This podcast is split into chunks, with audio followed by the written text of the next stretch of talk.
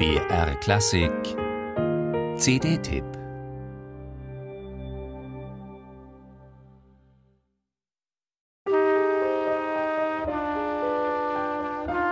Er interpretiere das Erbe und das Feeling einer Piaf, eines Fauré, Debussy oder Ravel in der Sprache des Jazz, sagt der französische Akkordeon- und Bandonion-Virtuose Richard Galliano, der gerne auch als Erfinder einer Nouvelle Musette apostrophiert wird.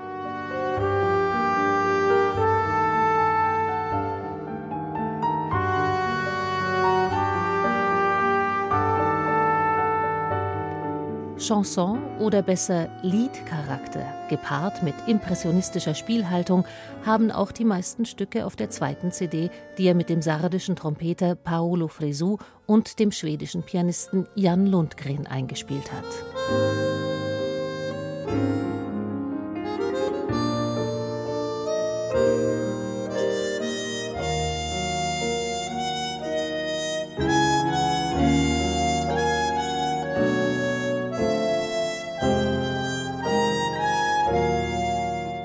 Dabei entfalten die Melodieinstrumente eine faszinierende klangliche Verschmelzung, sich die Themen teilend oder sich in Harmonien aneinanderschmiegend.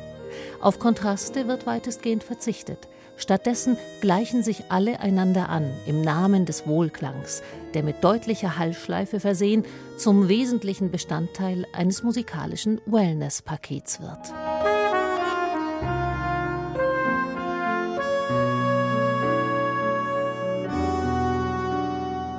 Ein kostbares Geschenk, auf jeden Fall, denn hier sind drei Weltklasse-Musiker versammelt.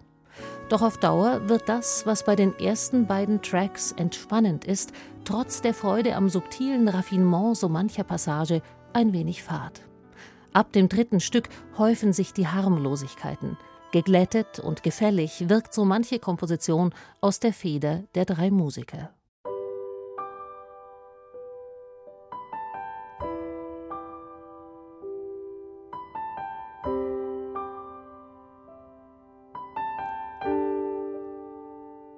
Und die Rezensentin beginnt sich zu sehnen. Nach mehr Wagnis, nach mehr Reibung, nach mehr Ekstase, nach mehr Jazz. Oder ist das gar kein Jazzalbum? Track 10 jedenfalls beweist, wie leicht es Fresu, Galliano und Lundgren fallen würde, eines einzuspielen.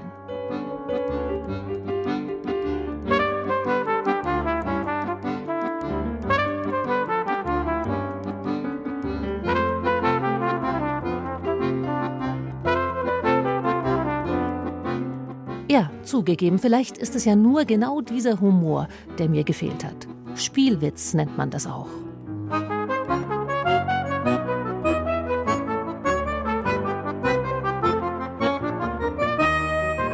Oh ja, play it again, Sam. Und bitte danach gleich eine Improvisation von Richard Galliano.